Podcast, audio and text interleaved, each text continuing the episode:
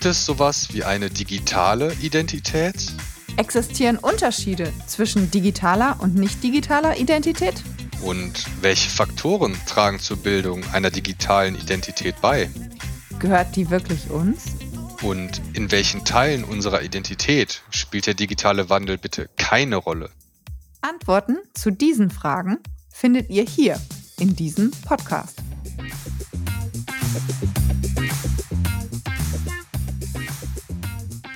In unserem Podcast Identität im digitalen Wandel soll es heute um das Thema Wissen gehen.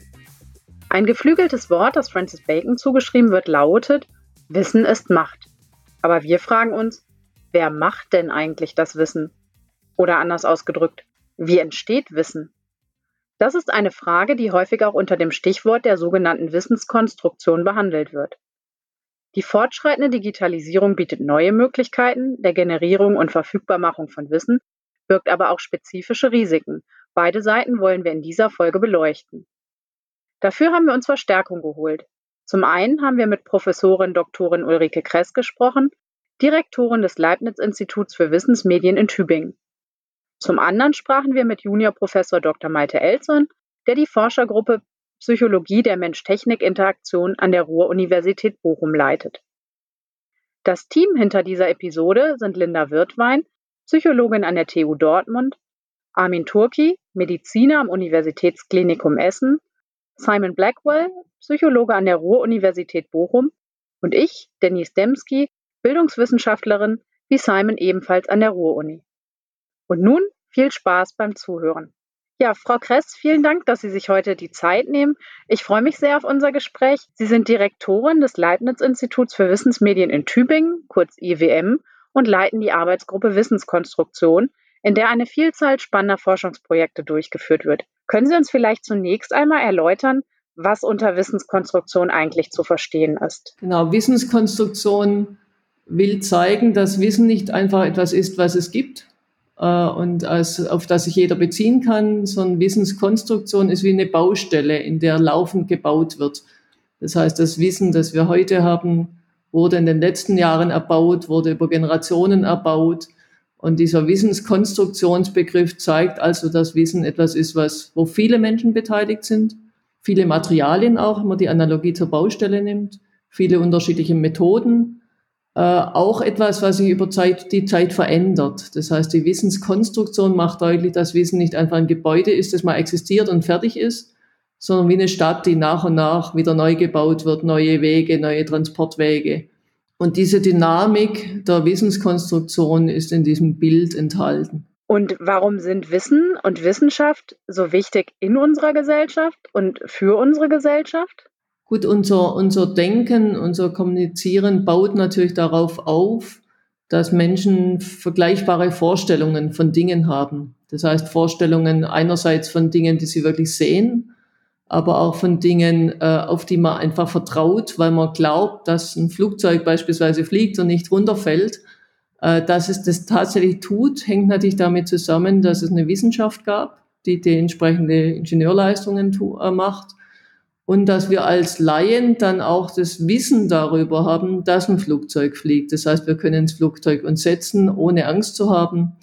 Wir können diesen Flug dann auch erfolgreich bewältigen. Das heißt, unser ganzes Leben ist geprägt eigentlich von solchen Dingen, die wir wissen, äh, ohne dass wir direkt ja, den Vertrauen haben, ohne dass wir direkt quasi die Grundlagen immer selbst kennen. Und deswegen ist Wissen etwas, was unsere das Vertrauen der, der Gesellschaft auch prägt. Und ich denke, wir merken es ja heutzutage immer mehr, jetzt mit äh, Querdenkern und solchen Dingen, dass dies, wenn das Wissen, das Vertrauen in Wissen zerbricht oder die gemeinsame Wissensbasis, dass dann auch Gesellschaft zerbrechen kann. Der Soziologe Robert Merton hat über das Selbstverständnis von Wissenschaftlerinnen und Wissenschaftlern und über die Geschichte des Wissens ein Buch geschrieben, das er in Anlehnung an ein altes Gleichnis auf den Schultern von Riesen genannt hat. Wie sehen Sie das? Ist dieses Gleichnis heute noch aktuell?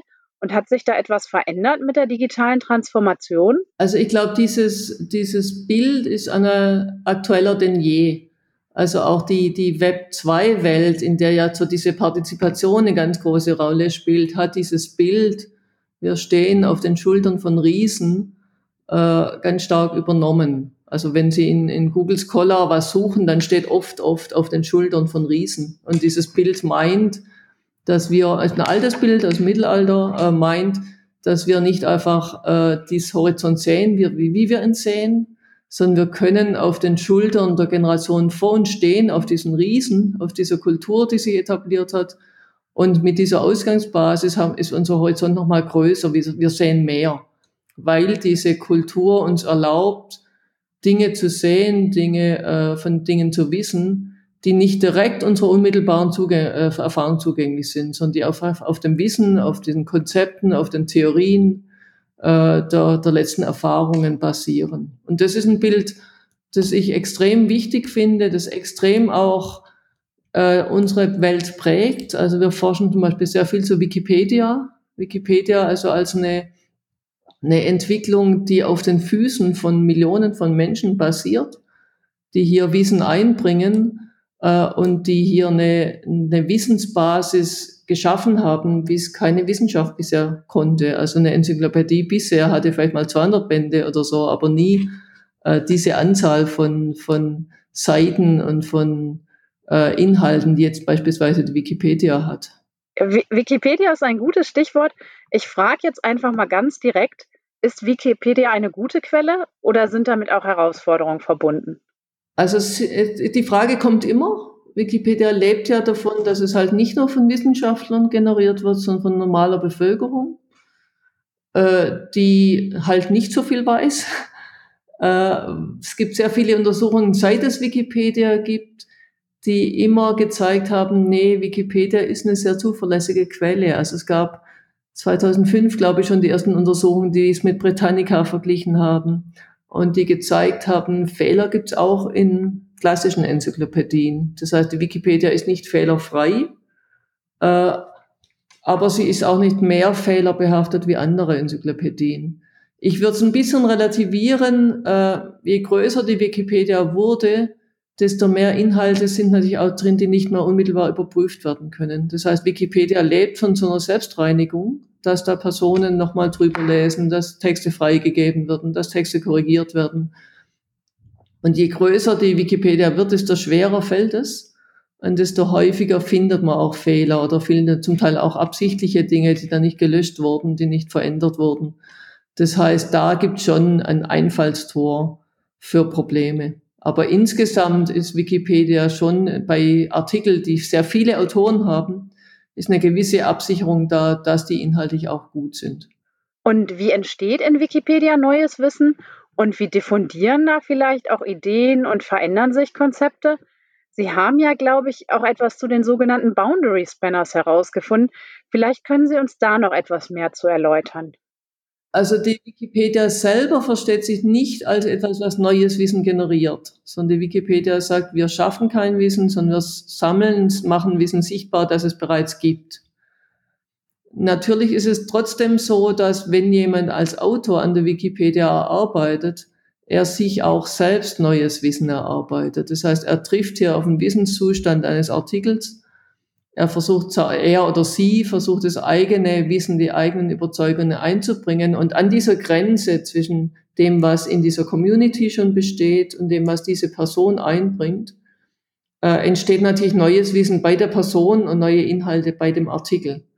Und was uns jetzt interessiert, sind solche Bereiche, wo auch die Wikipedia nicht mehr ganz fehlerfrei ist, nicht, weil das wirklich Fehler sind, sondern weil es Interpretationen sind. Beispielsweise, wenn internationale Konflikte dargestellt werden, Kriege, dann können wir zeigen, dass die verschiedenen Kriegsparteien die Sprache der Wikipedia oder die, die Wikipedia-Version äh, dieser Kriegsparteien auch einen gewissen Bias reinbringt.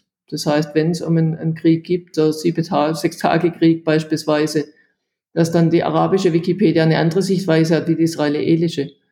Äh, und da würden wir sagen, das sind Dinge, die halt zeigen, die, das Wissen ist nichts, was, was einmal richtig ist und immer so steht, sondern da gibt es auch verschiedene gesellschaftliche Dinge, gibt es verschiedene Sichtweisen und verschiedene Communities, die in dieser Wikipedia vertreten sind, äh, stellen diese Dinge unterschiedlich dar, empfinden sie auch unterschiedlich. Und wo wir dann sagen, was eigentlich wichtig ist, ist, dass diese verschiedenen Communities ins Gespräch kommen. Das heißt zum Beispiel, dass die äh, arabische und israelische Community dann gegenseitig die Darstellungen sieht, kennt, darauf reagieren kann.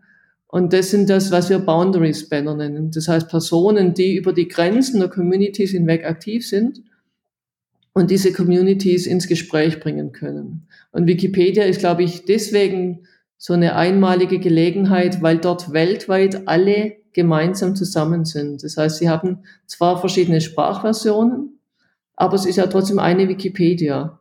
Das heißt, über die automatischen Verlinkungen kommen sie zum Beispiel automatisch vom Englischen in die deutsche, in die andere Version.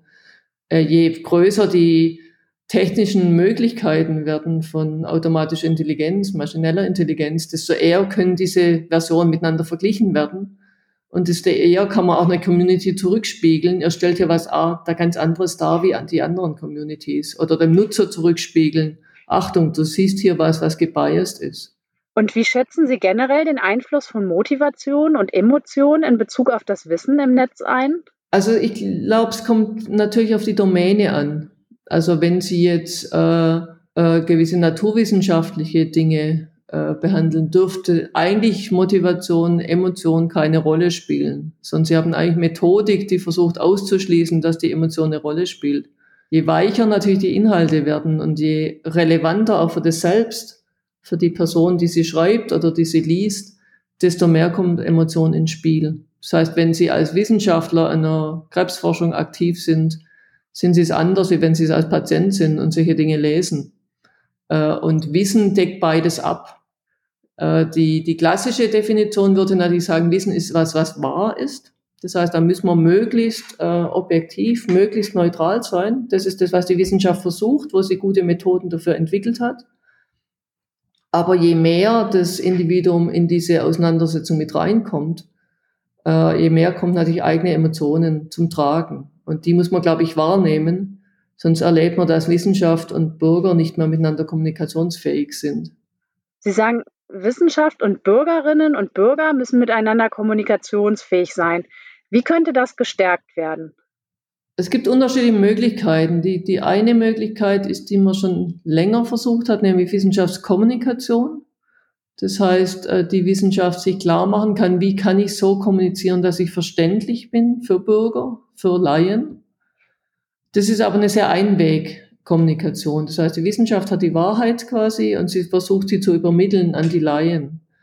Die neueren Konzepte würden sagen, es geht mehr um Partizipation. Auch die Wissenschaft muss wissen, was bewegt den Bürger, was sind seine Fragen, was sind seine Antworten.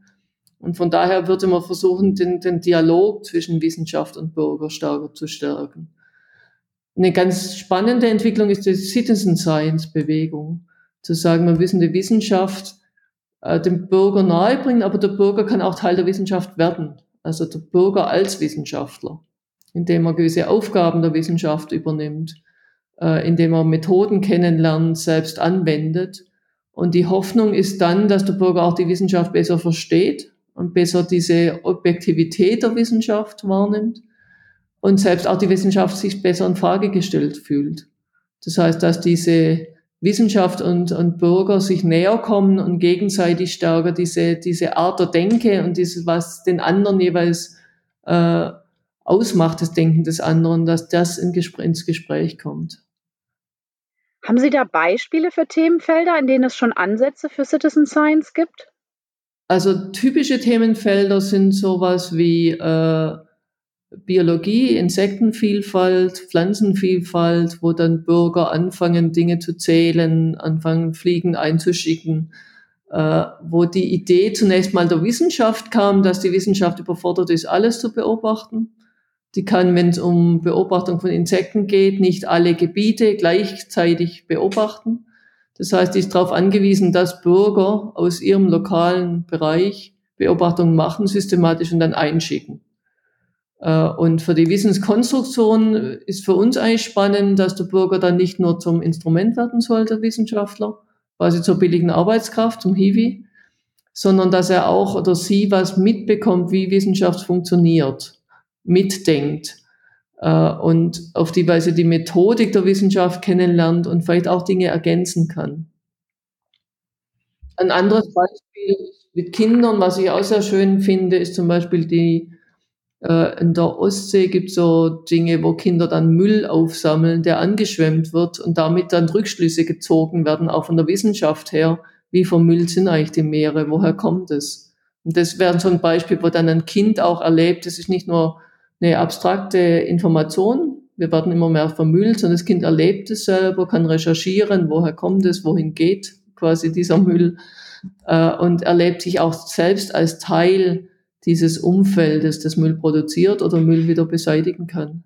Und hat das generell einen Einfluss, wie Wissensbestände dargestellt werden, also welche Repräsentationsform genutzt wird? Gibt es hier Unterschiede zwischen analogen Settings und dem digitalen Raum? Also der digitale Raum erlaubt eben viel, viel mehr Möglichkeiten. Das heißt, im Analogen können Sie Dinge erzählen, können Sie Dinge beschreiben, äh, im Wesentlichen verbal, mal eine Zeichnung noch. Äh, Im digitalen Raum können Sie Zeitraffer einbauen. Sie können jemand in eine Situation, in eine virtuelle Situation hineingehen lassen. Die Immersion ist viel größer. Der erlebt in einer 3D-Welt vielleicht wirklich, was es heißt, im Müll zu stehen beispielsweise. Sie können in der Virtualität direkt mit Experten reden, wie wir es jetzt machen. Sie können Kinder direkt mit Experten ins Gespräch bringen oder mit Kindern anderer Nationen. Also die virtuelle Welt hat viel, viel mehr Möglichkeiten, mit diesen verschiedenen Wissensthemen und Wissenspersonen, Experten und solche Dinge ins Gespräch zu kommen. Nun ist es ja auch manchmal so, dass von unterschiedlichen Stellen verschiedene Informationen verbreitet werden. In der derzeitigen Krise heißt es zum Beispiel häufig, Kinder seien keine Treiber der Pandemie. An anderer Stelle lautet dann die Aussage, dass das Ansteckungsrisiko durch Kinder unterschätzt wird. Haben Sie einen Tipp? Wie geht man gut mit widersprüchlichen Informationen um? Also ich glaube, das ist was Neues, was wir so die Pandemie ganz, ganz stark erlebt haben, was die Wissenschaft selbst aber schon lange zum Thema hat, nämlich dass auch die Wissenschaft sich entwickelt und Dinge, die heute wahr sind, morgen vielleicht gar nicht mehr wahr sind. Das heißt, dass die Wissenschaft Erkenntnisse produziert und sich selbst verbessert, dann aber auch sieht, was, was war bisher falsch, was sie behauptet hat. Und äh, das ist was, mit dem der Laie häufig sehr, sehr schwer, schwierig nur umgehen kann. Das heißt, wenn eine Wissenschaft sich verändert, in dem Sinn, dass sie neue Befunde hat, würde man aus wissenschaftsinhärenter Logik sagen, da ist eine Entwicklung drin, die ist positiv. Äh, für den Laien ist es dann oft ein Zeichen zu sagen, die Wissenschaft ist ja insgesamt ein System, das sich nicht durchschaut, das widersprüchlich ist, das falsch ist. Äh, und der, der Laie wendet sich dann oft ab und sagt, es ist ja alles beliebig. Und ich glaube, das Einzige, was, was man dort tun kann, ist, dass man sehr früh schon in der Bildung das Wissenschaftsverständnis lehrt. Also, dass jemand versteht, wieso sagt die Wissenschaft heute das und morgen das. Und dass sie Vertrauen entwickeln kann, äh, dass sie nicht sagt, der Wissenschaftler A sagt was anderes wie B, weil A von der Industrie bezahlt ist oder von Bill Gates oder sowas, sondern dass jemand versteht, wie funktioniert eine Studie, die zum Beispiel nachweist, ob Kinder infektiös sind oder nicht. Und wieso gibt die eine Studie dieses Ergebnis und die andere Studie dieses Ergebnis? Da muss man relativ ins Detail gehen dann. Und diese Dinge muss Bildung leisten. Ohne das geht's nicht. Sie sind auch Sprecherin des Arbeitskreises Digitale Bildung des Leibniz Forschungsnetzwerks Bildungspotenziale. Vielleicht können Sie da noch ein bisschen drauf eingehen. Was braucht es für einen reflektierten Umgang und ein selbstgesteuertes Lernen mit digitalen Medien? Was muss in diesem Zusammenhang gelehrt und gelernt werden? Und wie muss sich da vielleicht auch Schule oder Bildung generell verändern? Ich glaube, es gibt auf ganz, ganz vielen Ebenen gerade Transformationen, die wir, wir stecken mittendrin. Das heißt, einerseits ändert sich dieses Verständnis von Wissen, von dem ich es gerade hatte. Also je mehr Wissen auf uns einprallt, je mehr Informationen, desto mehr müssen wir, Kinder müssen es lernen, aber auch wir Erwachsene fähig sein zu filtern, fähig sein, Quellen zu unterscheiden, Qualität zu unterscheiden. Das heißt, die Bildung selber muss zur Aufgabe haben, dass diese Kompetenz überhaupt erworben wird. Das ist was, was es früher in diesem großen Ausmaße nicht gab. Als ich in die Schule ging, weiß ich noch, hatten wir schon gelernt, dass man die Bildzeitung zum Beispiel anders bewerten muss wie eine andere Zeitung. Man hat gelernt, woran liegt es. Man hat die Bildschriftgrößen verglichen, wie viel Text ist dahinter. das ist heute ungleich noch komplexer. Und da ist eine Bildungsaufgabe, die wissen, müssen wir als, als Gesellschaft leisten. Die andere Transformation ist, dass die Medien diesen Möglichkeitsraum, den Bildung haben kann, den Lehrer haben können, äh, ganz drastisch erweitert hat. Das heißt, der Unterricht kann, wenn er Medien nutzt, sehr viel komplexer, sehr viel bunter, sehr viel kreativer, kommunikativer sein. Und das sind Fähigkeiten, die Lehrer erwerben müssen, mit diesen Medien angemessen umzugehen. Da müssen Lehrer eine Idee bekommen, was kann so ein Medium, wie verändert sich die Klasse, wie verändert sich der Unterricht. Äh, da müssen bei Lehrer Kompetenzen erworben werden. Da spielt dann die Lehrerausbildung, die Lehrerweiterbildung eine ganz, ganz große Rolle. Äh, und da sind wir mittendrin, dass wir erleben jetzt durch die Pandemiesituation, wir brauchen die Medien aber ganz viele Lehrer noch zu wenig äh, konkretes Wissen haben, wie setze ich diese Medien eigentlich gut ein. Dass sie nicht nur Notbehelf sind für die jetzige Situation, sondern dass sie wirklich eine Leistungssteigerung, eine Motivationssteigerung bei den Schulen schaffen. Da sind andere Länder schon deutlich weiter. Das verändert dann Schule insgesamt. Schüler werden, wenn es gut läuft, ein Stück weit mehr zur Selbststeuerung angeleitet, zum aktiven Umgang mit vielen Ressourcen, der Lehrer wird mehr Lernbegleiter, weniger der, der immer nur das Wissen hat und weitergibt. Da ändern sich auch Schulräume. Klassenzimmer wird offener. Ist mehr, mehr Möglichkeiten, sich zurückzuziehen, auch in Ruhe quasi auch zu arbeiten und dann wieder als Klasse zusammenzukommen. Aber es ist auch anspruchsvoller und es ist die Gefahr, dass Kinder, die jetzt schon überfordert sind, dann noch mehr überfordert sind. Das heißt, ist die Gefahr jetzt wirklich, oder das die Notwendigkeit, alle auf diesem Prozess mitzunehmen. Wie kann das geschehen, alle mitzunehmen? Auch das ist wieder eine, eine Frage der Ausbildung der Lehrer. Also Lehrer brauchen einen Blick dafür, wo steht jedes Kind? Welche unterschiedlichen Aufgaben brauchen Kinder? Also das, was so in der Adaptivität sehr stark gehandelt wird, äh, muss nicht jedes Kind ein Stück weit andere Aufgaben bekommen, braucht nicht jedes Kind ein anderes Feedback. Das sind Dinge, die später mal Medien leisten können wenn wir ein bisschen mehr gewohnt sind, als die Lehrer auch gewohnt sind, mit diesen Medien umzugehen. Das also noch ein weiter Weg zu gehen. Äh, Professorin Kress, ganz herzlichen Dank für das Gespräch. Ich freue mich schon auf weitere spannende Projekte des IWM, über die Sie auch immer auf der Homepage und auch im YouTube-Kanal des IWM informieren. Die Links finden sich in den Show Notes. Ja, jetzt haben wir schon viel über Wissenschaft und Wissenskonstruktion gesprochen und wie wir gehört haben, ist es wichtig zu verstehen, wie Studien funktionieren und wie sie sich auch in ihrer Qualität unterscheiden. Dem wollten wir noch etwas mehr auf den Grund gehen und sprachen dazu mit Malte Elzon, der Juniorprofessor für Psychologie der Mensch-Technik-Interaktion an der Ruhr-Universität Bochum ist. Einer seiner Forschungsschwerpunkte ist die sogenannte Meta-Science, also die wissenschaftliche Erforschung der Wissenschaft selbst. Äh, hallo Malte, vielen Dank dass du dir die Zeit nimmst. Du forschst zur Wissenschaft und zur Evidenz im wissenschaftlichen Bereich. Was ist denn darunter zu verstehen? Und welche Erkenntnisse kannst du da mit uns teilen? Puh, das ist natürlich eine sehr große Frage. Da gehen wir ja schon so sehr in die Wissenschaftsphilosophie auch mit rein. Ähm, ich weiß gar nicht, ob ich da äh, eine kohärente Antwort drauf geben kann. Also was ist alles Evidenz? Ich meine, erst einmal in den empirischen Wissenschaften äh, generieren wir Evidenz vor allem aus planvollen Studien, äh, die wir durchführen. Das heißt, wir haben im Idealfall eine Forschungsfrage, die wir gerne beantworten würden. Vielleicht haben wir auch sogar schon eine Hypothese.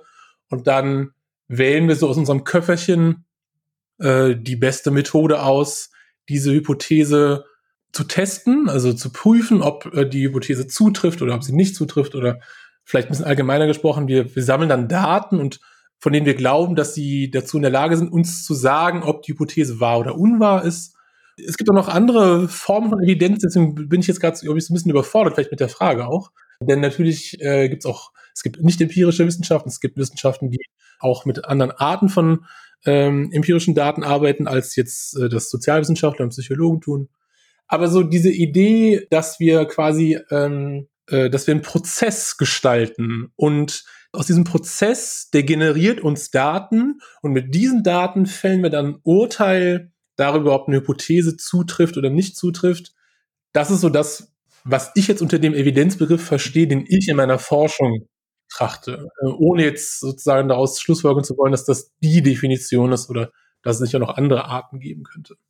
Ja, vielleicht ist ja nicht jede Studie geeignet, Evidenz zu generieren. Hast du Beispiele für gute und schlechte wissenschaftliche Praxis? Also ich glaube erstmal schon, dass jede Studie irgendeine Art von Evidenz erzeugt. Ich glaube nur, dass ganz oft es leider so ist, dass ähm, es vielleicht nicht die Evidenz ist, die wir gerne hätten.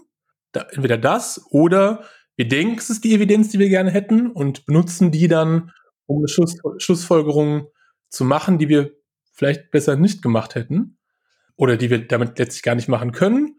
Und dafür gibt es, dafür gibt es sehr, sehr viele Beispiele. Also für Irrtümer in der Wissenschaft gibt es natürlich unendlich viele beliebige Beispiele. Ich glaube, was mich halt besonders so interessiert, ist dieses, dieses Phänomen, dass wir jetzt in der Psychologie in den letzten zehn, zehn Jahren, kann man glaube ich sagen, vor allem angefangen haben, über Dinge zu reflektieren, von denen wir halt sehr lange dachten, so geht's richtig, so ist es in Ordnung, so betreibt man Wissenschaft, die auch dazu führt, dass wir weiterkommen und bei dem wir jetzt sozusagen nochmal bei näherer Betrachtung und vielleicht auch bei eben auch bei einer empirischen Überprüfung feststellen, dass wir vielleicht so ein bisschen irregeleitet wurden in manchen Bereichen und dass der Kenntnisstand über psychologische Phänomene von dem wir teilweise dachten, der ist sehr solide. Wir, haben da, wir verstehen gut, was passiert, dass der porös ist oder möglicherweise auch nur ein dünner Schleier.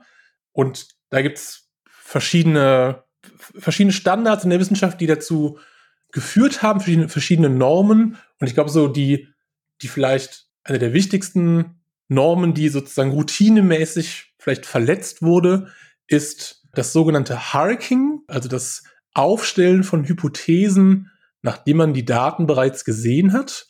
Da gibt es sozusagen eine legitime Version von, nämlich die einfach das sozusagen wörtlich nehmen, was ich gerade gesagt habe. Es ist ja, klingt ja erstmal total nachvollziehbar, dass man halt manchmal noch keine Hypothese hatte, wenn man, bevor man Daten erhoben hat, dann erhebt man die und dann kann man erst wirklich eine aufstellen. Das ist natürlich vollkommen in Ordnung. Aber was mit Harking gemeint ist, ist das Phänomen, dass man die Hypothese an die Daten anpasst und dann auch behauptet, dass das die Hypothese war, ähm, die man bereits vorher gehabt hatte. Und das ist, glaube ich, etwas, ähm, von dem wir sagen müssen, dass das in der Psychologie deutlich verbreiteter war, als man vielleicht dachte. Und jetzt könnte man da sagen, ja gut, na und? Ist das nicht irgendwie egal? Also ich meine, dann behauptet man nachher, man hätte vorher was anderes gedacht, aber es ändert doch nichts an den Daten, sprechen die nicht für sich selbst. Ja, es ist leider nicht so, Daten sprechen halt nicht für sich selbst. Und wenn man so vorgeht, also wenn man seine Hypothesen fast schon beliebig, wenn man seine Daten anpasst, dann rennt man natürlich sehr schnell in das Problem, dass letztlich nichts mehr falsifizierbar ist. Denn wenn ich immer abwarte mit dem Ergebnis und dann behaupte, ich hatte recht, dann kann ich nie wieder falsch liegen. Und das ist bei Einzelpersonen schon irgendwie nicht so toll. Aber wenn das eine ganze Wissenschaft sozusagen, ich will nicht sagen geschlossen, aber wenn viele Akteure in der Wissenschaft das machen, dann generiert man halt so ein, eine große Menge Wissen, die von der sich dann eben später herausstellt, dass die gar nicht so verlässlich ist, leider. Daten hast du schon angesprochen. Ich erinnere mich noch an einen Beitrag im äh, Deutschlandfunk Kultur aus dem Jahr 2018, glaube ich, der übertitelt war mit Zahlen lügen nicht, ein gefährlicher Irrglaube. Wie schätzt du das ein? Ja, natürlich lügen Zahlen nicht. Also Zahlen können nicht lügen, Zahlen sind Zahlen, aber Zahlen sprechen ja auch eben nicht für sich selbst, sondern Zahlen werden interpretiert und natürlich können Interpretationen falsch sein und die können nicht nur falsch sein, natürlich kann man auch, ist jetzt schon fast böswillig, aber natürlich können Leute auch Daten, also Zahlen dazu verwenden, Interpretationen zu belegen, die, von denen sie wissen, dass die nicht richtig sind. Das ist jetzt schon so, ja, schon fast maliziös irgendwie und man kann nur hoffen, dass das in der Wissenschaft nicht so oft passiert. Aber es gibt natürlich diese Grauzone, vielleicht, bei der wir Zahlen haben, die vielleicht gar nicht so eindeutig sind und äh, die wir aber dann verwenden, um eine vermeintlich sehr eindeutige Interpretation zu, zu untermauern, obwohl es angemessener gewesen wäre, vielleicht eher ein bisschen vorsichtiger zu agieren, vielleicht ähm, auch einzugestehen, dass die Zahlen gleichermaßen für unterschiedliche Interpretationen sprechen können. In der Literatur wird das große Potenzial von Meta-Analysen und Forschungssynthesen herausgestellt, Kannst du uns diese Ansätze erläutern und wie ist deine Einschätzung dazu? Ja, Meta-Analysen sind letztlich eine Spezialform von Forschungssynthesen, die alle das gleiche Ziel haben, nämlich äh, zusammenzufassen die Ergebnisse vieler Studien zu, zu einer ähnlichen oder vielleicht sogar zur gleichen Forschungsfrage. Und die Idee ist einfach eine Art, also einen Überblick zu geben, was für Studien gibt es und was haben die herausgefunden. Und dann aber auch eben wirklich zu versuchen, wissenschaftlich diese sehr unterschiedlichen Ergebnisse so zusammenzufassen, dass dieses, dass das meta-analytische Ergebnis die Frage zusammenfassend vielleicht beantworten kann sogar. Das ist die Idealvorstellung und die Meta-Analyse, die ist halt deswegen eine Sonderform, weil sie sich vor allem auf quantitative Forschung äh, bezieht und es ist ein statistisches Verfahren. Das heißt, da geht es nicht um eine narrative Zusammenfassung von Studien, bei der irgendwie erklärt wird, wie die zusammengehören, sondern bei der wirklich mittels ähm, statistischer Techniken versucht wird, die einzelnen statistischen Ergebnisse aus Studien zu einem großen, zu einer großen Statistik zusammenzufassen. Das ist das Ziel von Meta-Analysen und die Idee ist sehr gut, aber, und auch das ist, ist bekannt, seit es Meta-Analysen gibt, Garbage in, Garbage out. Also wenn die Studien, die in eine Meta-Analyse eingehen, nicht gut sind, dann kann die Meta-Analyse auch nicht besser sein oder auch nicht gut sein. Das, die erbt sozusagen die Defizite der Forschung, die sie versucht zusammenzufassen. Und das kann sozusagen, das kann bei kleineren Marken, die natürlich jede Studie hat, denn es gibt keine perfekte Studie, kann das nicht so sehr ins Gewicht fallen.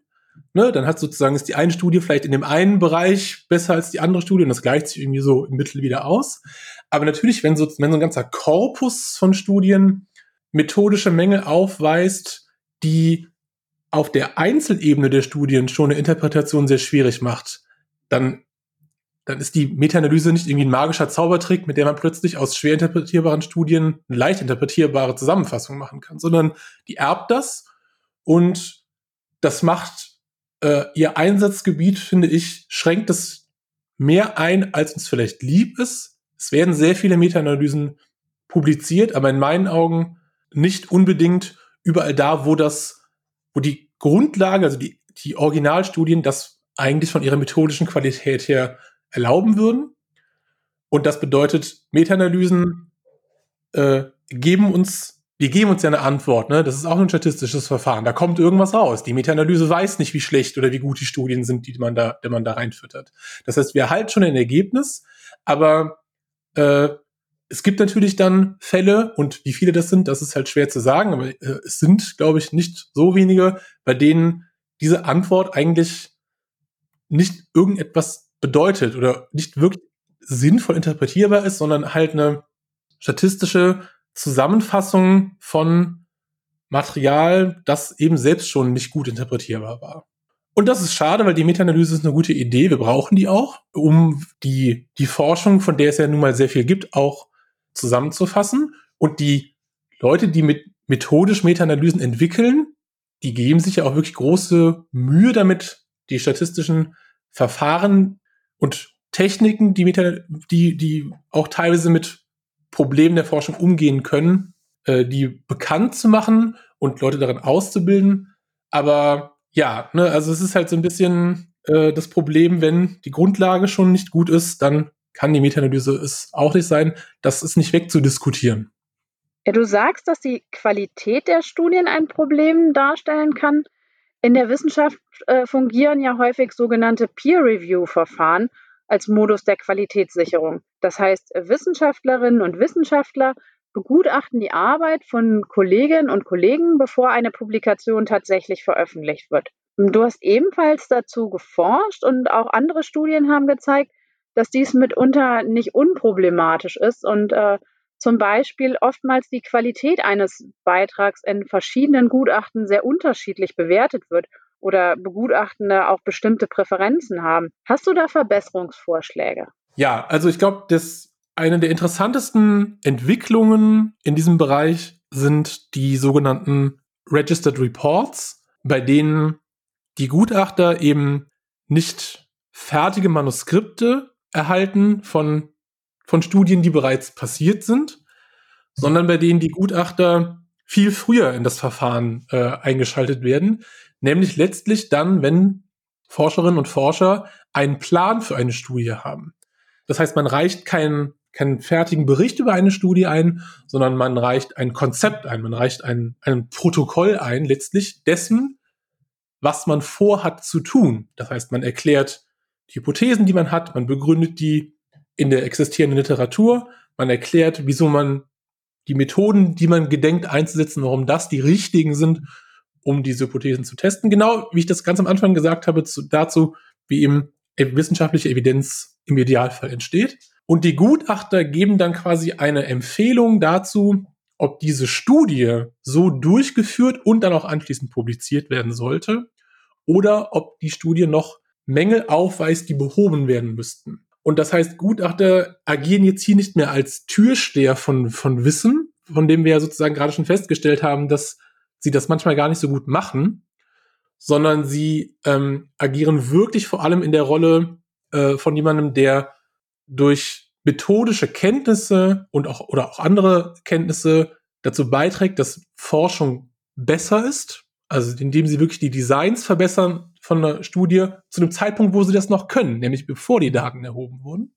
Das zum einen und zum anderen treffen sie die Entscheidung oder die machen sie die Empfehlung, ob etwas publiziert werden sollte oder, oder nicht, nicht auf der Grundlage von Ergebnissen, die sie mögen oder nicht mögen können, sondern auf der Grundlage davon, ob das, die vorgeschlagenen Methoden dazu geeignet sind, eine bestimmte Frage eigentlich zu beantworten. Und ich finde, das ist ein, das ist eine ganz hervorragende Idee, an der sehr viele Leute arbeiten und die jetzt so ein bisschen auch Fahrt aufnimmt.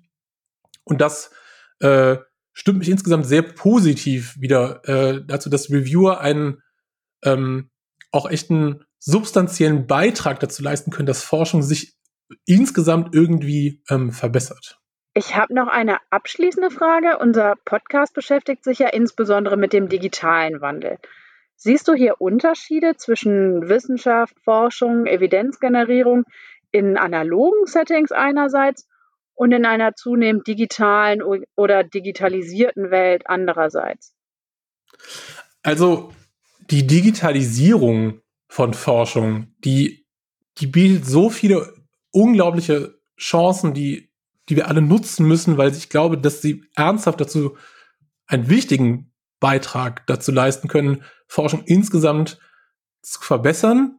Das betrifft simple Logistik von Forschung. Also, ähm, weiß ich nicht, dass, dass eben Studien computerisiert durchgeführt werden können. Das ist schon eine finde ich schon eine sehr wichtige Neuerung, aber die gibt es auch schon, auch schon länger. Aber dass eben zum Beispiel auch sich Bestrebungen gibt, Forschungsmaterial, also Prozeduren, Abläufe, Methoden, aber auch Forschungsdaten, Auswertungsskripte etc. All diese Dinge so bereitzustellen, dass andere problemlos darauf Zugriff haben und so einen wichtigen Beitrag auch dazu leisten können, dass Forschung insgesamt transparenter wird. Das finde ich eine extrem wichtige Neuerung, die auch obwohl sie jetzt irgendwie trivial klingt, weil das Teilen von Daten, das machen wir jetzt auch schon lange übers Internet, aber dafür Strukturen zu schaffen, also zum Beispiel Datenrepositorien, in denen Leute, in denen Daten dokumentiert sind und auch so, dass andere ganz leicht eben Daten finden können, die sie für ihre eigene Arbeit verwenden können. Also da sind wir noch nicht so weit, wie das vielleicht schön wäre, aber ich glaube, das ist eine extrem wichtige Entwicklung in der Forschung, dass das vorangetrieben wird. Und Natürlich werden immer noch sehr viele Daten analog, analog erhoben sozusagen. Also die, die finden in Laborräumen, die Forschung findet in Laborräumen statt und so weiter. Und das ist ja auch gut. Aber so die Idee, dass wir digitale Infrastruktur nutzen, um Forschung transparenter zu machen, aber auch um Forschung zu, dahingehend zu fördern, dass es eben leichter wird, für andere Zugriff zu bekommen auf existierendes Material. Äh, wenn ich jetzt so denke an Verfügbarkeit von Daten, von Forschungsdaten, als ich noch studiert habe, was gar nicht so lange her ist jetzt irgendwie, ne? Ist ja auch nur zehn Jahre her. Aber also das ist einfach das Wahnsinn, wie sich das jetzt entwickelt hat. So, die, da sind wir aber noch ganz am Anfang und da, da bin ich auch sehr gespannt, was noch kommen wird. Auf der ganzen Welt äh, engagieren sich da jetzt wissenschaftliche äh, Vereinigungen, aber ich glaube, da stehen wir noch auch sehr am Anfang und da ist natürlich auch ein Umdenken auch ganz wichtig in der Art, wie Forschung durchgeführt wird, in der auch Art, wie Forschung halt gedacht wird. Ja, das ist ein schönes Schlusswort. Ich bin auch sehr gespannt auf das, was da noch kommen mag und auch auf deine zukünftigen Projekte. Weitere Informationen zu dir und deiner Forschung finden sich ja auch in den Show Notes. Ja, Malte, herzlichen Dank für das Gespräch. Ja, Dankeschön. Ja, ganz schön vielschichtig unser heutiges Thema. Wir bedanken uns noch einmal bei unseren GesprächspartnerInnen. Für uns war dieser Überblick über die verschiedenen Facetten der Thematik und der Einblick auch in aktuelle Forschungsergebnisse wirklich spannend. Für euch hoffentlich auch. Das war's schon wieder von uns. Vielen Dank fürs Zuhören und wir freuen uns, wenn ihr beim nächsten Mal wieder dabei seid, wenn es heißt Identität im digitalen Wandel. Tschüss!